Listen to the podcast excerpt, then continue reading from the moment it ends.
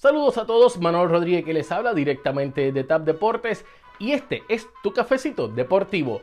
En el mundo del béisbol de las grandes ligas, los Toronto Blue Jays sorprendieron al mundo al firmar nada más y nada menos que a George Springer, quien perteneció a los Houston Astros. El tres veces jugador de juego de estrellas recibió una oferta de 125 millones de dólares y 6 años, pero los Blue Jays lo lograron firmar por nada más y nada menos que 6 años 150 millones de dólares. Otro que está recibiendo muchas ofertas lo es Quique Hernández, el puertorriqueño que viene de ganar el campeonato con los Los Ángeles Dodgers.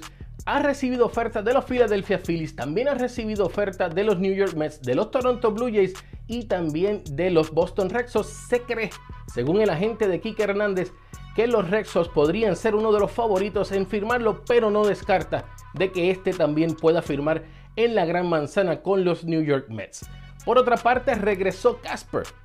así mismo, regresó Kyrie Irving a cancha luego de estar dos semanas fuera donde no practicó ni tampoco tuvo juegos con el equipo.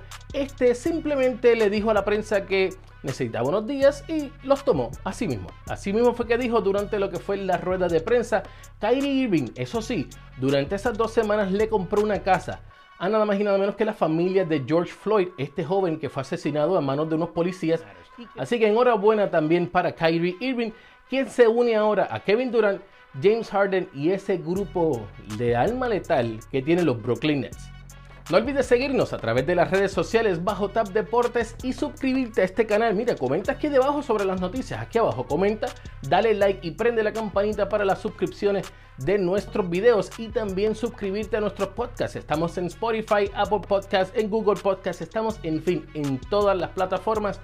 Y hoy por la noche es Ladies Night. Así es, miércoles de Ladies Night y las chicas de Deporte Lleva Tacones van a estar analizando todo lo que está sucediendo en la NBA que se ha puesto muy buena, así que bien pendiente a las 8 y 30 en vivo a través de Facebook y también por aquí por YouTube. Reportando desde la sala de redacción de TAP Deportes, Manolo Rodríguez.